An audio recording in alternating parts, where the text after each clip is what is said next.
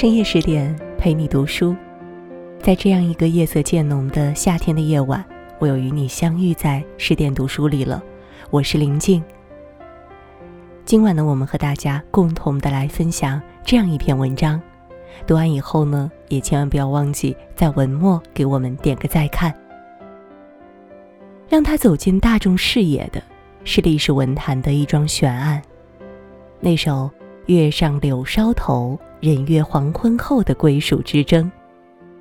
有人说是欧阳修的作品，有人说是他的作品，双方各持一词，至今没有定论。但由此可以确定的是。他的诗词造诣已得到后人的肯定。他与李清照并列为宋代的词坛双璧。若是生得早，他应该会与李清照成为密友，都是才情担当的女子，两人必有说不完的话。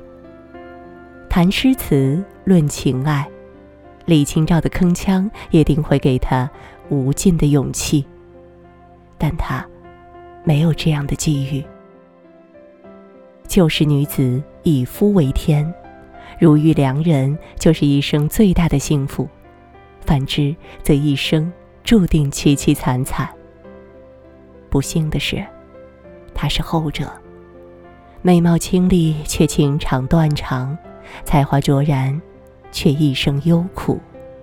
她就是朱淑珍。朱淑珍是南宋人，出身富裕的官宦之家，居住在风景如画的钱塘。幼景慧善读书，工诗，是风流韵界的女孩。她住豪宅，着锦衣，参御史，还有众多仆人左右伺候，过着大家闺秀的闲适生活。到了懵懂的年纪，她和其他万千少女做着一样的梦，凭借自己的美貌才情。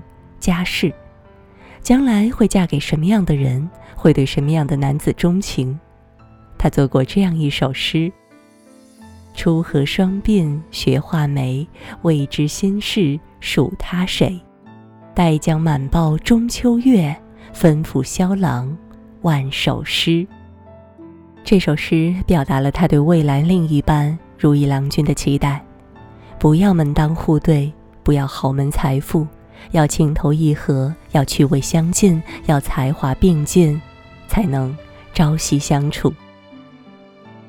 那个时代的女孩，尤其对于情事更是避讳的，而朱淑珍敢于在诗歌中表达对爱情的渴慕，这是她骨子里的自由基因，是她超脱时代之处。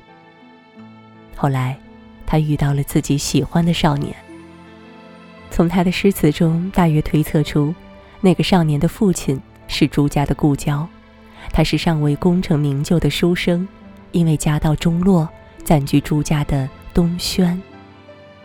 同一屋檐之下，才貌双全的两个人互相欣赏，便有了“金风玉露一相逢”的情愫暗生。情人眼里出西施，被他看中的男子，必然处处都好。座上诗人意似仙，看着看着。竟觉得他眉目之间，似有俊逸的仙意。初恋，最为动人。可那个一贫如洗的少年，终是入不了朱淑珍父亲的眼。父亲把他许配给了一个官吏，两家门当户对，在经济上护他一生周全。他挣扎过，抗议过，可最后还是屈服于父权之下，受命嫁给了那个人。那是一个胸无点墨、无半点雅容的男人。他不仅粗俗暴力，还不懂得欣赏朱淑珍，觉得她满身诗才，还不如女工实用，没有一点用处。作家飞偶也不是意料之外的事。其实，除了他心中初恋的少年之外，嫁给谁都是一个结果吧，都是惆怅。更无奈的是，她丈夫的品行不端、言行粗鲁，对她毫不尊重，以男尊女卑的思想压制她去做不喜欢的事情。这段婚姻中，她真是受尽了委屈，可身边人就是不理解。一个女子有了富裕的生活，还有什么不满意的吗？他们不懂，比起物质，他更看重精神世界的契合。他没有李清照的果敢，遇人不淑，哪怕坐牢也无所畏惧。他亦没有红拂女一切随他去的洒然。即使不幸福，也只能一忍再忍。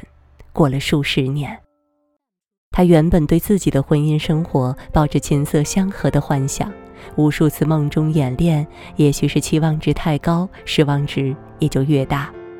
现实的境遇要生生折了他这一辈子的指望一般，心里的苦楚，无人能懂，也无人诉说。而她的丈夫在朱淑珍那里受了冷遇，自然不会罢休，很快纳了妾。朱淑珍也全然不在乎。朱淑珍在那段苦闷的日子，唯一宣泄情感的方式，便是作诗作词。她写道：“鸥鹭鸳鸯作一池，须知羽翼不相宜。东君不与花为主，何似修身连理枝。”她在诗中把自己比作了鸳鸯。把丈夫比作鸥鹭，鸳鸯和鸥鹭本来就不是同类，怎么能在一起生活呢？三观不同，难以相容。她丈夫之后有了一个晋升的机会，便带着小妾走马上任。她转身便收拾东西，回了娘家。彼时两个人的婚姻只剩下一个空壳。朱淑珍回到家后，睹旧物思旧人。由于婚后生活不幸，对男人有了真真切切的比较，就更加怀念初恋的好。那首《清平乐·夏日游湖》是这样写的：“娇痴不怕人猜，随群暂且愁怀。最是分写时候，归来懒帮妆台。”这首诗一改往日的苦闷，还有了些许的娇羞。据说是那一日，他与初恋情人见了一面。两个人都已经不是少年的模样了，却也依旧亲切如初，甜蜜的感觉未曾减退一分。那种久违的与心上人一起游玩的满足和幸福，又重启心头，让他更加爱他深刻入骨，不能自拔。两个人从此开启了定期见面的模式，这是他存活于这个世界最后的温柔了。每每念及，心情甚好。他也没有了往日的苦闷，只有数不尽的相思和期盼，没有过多的要求，只是希望能够与他这样长长久久，如是多年。朱淑珍和初恋约会的事情传得满城风雨，最终被夫家知道了，夫家决定将她休掉，而娘家也为她的行为感到耻辱，她成了千夫所指的罪妇。走投无路后，她只好去了尼姑庵。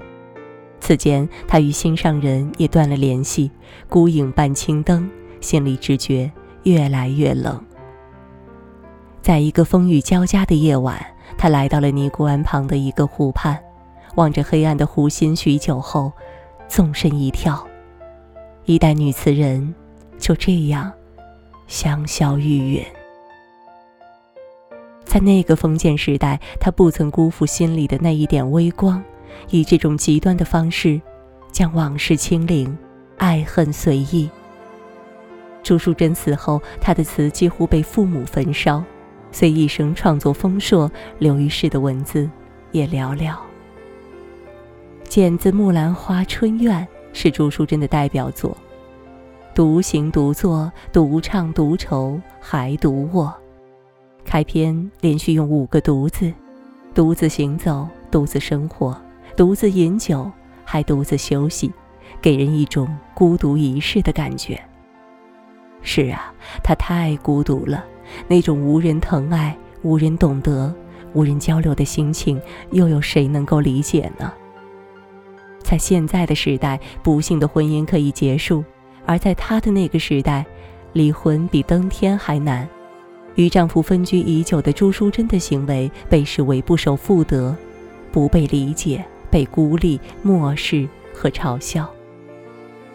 初恋情人是他活在世间的最后一根稻草，一旦爱起来，真的会有一种敢和一切阻挠脱离关系，置全世界而不顾的决绝。但他没有想到的是，这爱让他有了暂时的安慰。而世俗的目光却将他推入了重度抑郁的沼泽。著名文学史学家黄燕梨女士说：“女儿家的娇痴不是朱淑珍的全部面目，女儿家的慧眼，即通过此慧眼却洞悉的世情冷暖、生活悲酸、社会不平、人生险诈等等的成熟心态，才是朱淑珍的真面貌、真性情。”朱淑珍用死发出了超越时代的声音，这是当时男权社会很多女性的心声。只是大部分女性认知有限，选择了逆来顺受，她却选择了反抗。